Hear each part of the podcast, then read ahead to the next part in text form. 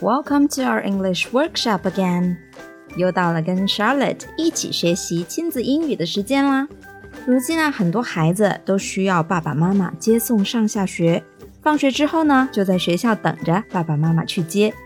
那么今天呢，我们要学习的亲子英语的内容就是接小孩儿，pick up the kids。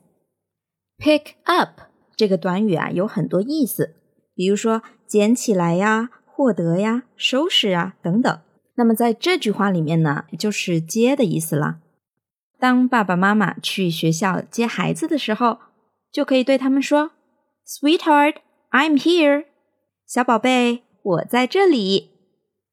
Are you happy that mommy came？妈妈来接你，你开心吗？Are you happy？你开心吗？That 后面接开心的事情。用来修饰 happy 这个形容词，也就是说后面接的是开心的事情。因为妈妈已经来了，所以用 come 的过去式 came。Are you happy that mommy came? Are you happy that mommy came? 那么孩子就可以回答啦：I'm really happy that you came for me。我真的很高兴你能来接我。大家发现了吧？这句话也用的是上面那句话的语法。I'm really happy，我真的很高兴。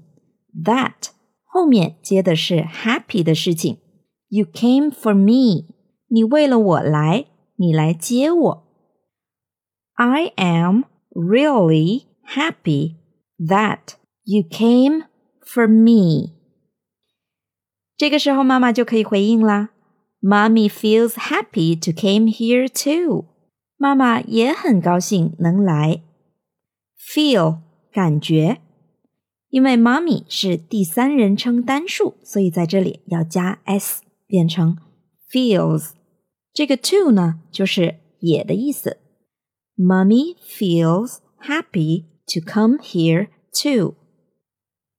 孩子问：“Can you pick me up again tomorrow?” 明天你也能来接我吗？Pick up，刚才说过了，在这里是接的意思。Pick me up 就是接我。Again，再一次。Tomorrow，明天。Can you pick me up again tomorrow？妈妈说，I'll come and pick you up every day。我每天都会来接你，pick you up，接你，every day，每一天。I will come and pick you up every day。如果爸爸妈妈许下了这样的承诺，一定要遵守，千万不要让孩子失望哦。那孩子就可以说了：“I'll be waiting here tomorrow。”明天。 我在这里等你。Be doing something 可以表示将来，所以 I will be waiting 就是我会等。I will be waiting here tomorrow。很多家长会想要帮孩子背包拿东西。Give me your book bag, I'll carry it for you。把书包给我，我来拿。Book bag。 书包，carry 背拿。Give me your book bag.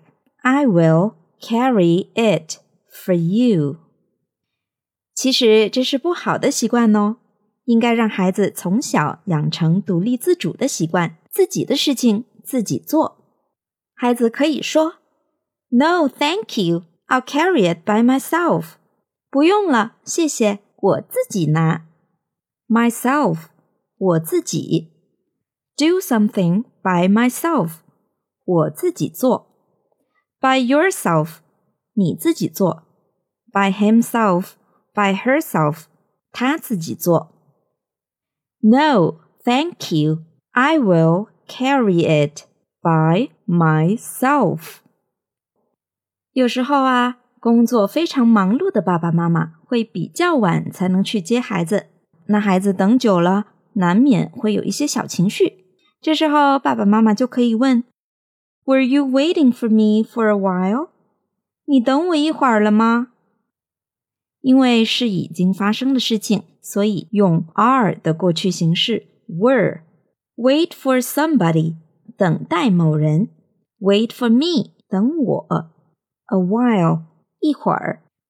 Were you waiting for me for a while？ 你等我一会儿了吗？Were you waiting for me for a while？那孩子可能就会抱怨啦。Why are you so late? I've been waiting for you. 你为什么这么晚呢？我一直等着你呢。Late，晚的，迟的。Why are you so late? 你为什么这么晚？I've been waiting for you. 这里用到了一个句型 ，have been doing something，就是从过去到现在的一段时间内一直在做某事。I've been waiting for you，就是我一直在等着你呢，等到现在。这时妈妈就可以安慰孩子：“Sorry, I was a little late。抱歉，我晚了一点儿。”并且要强调：“Even if mommy's late, wait here。” 即使妈妈晚到，你也一定要在这等。Even if，即使，Even if mommy's late, wait here。好啦，今天的亲子英语就学到这里啦，我们下期再会吧，，bye。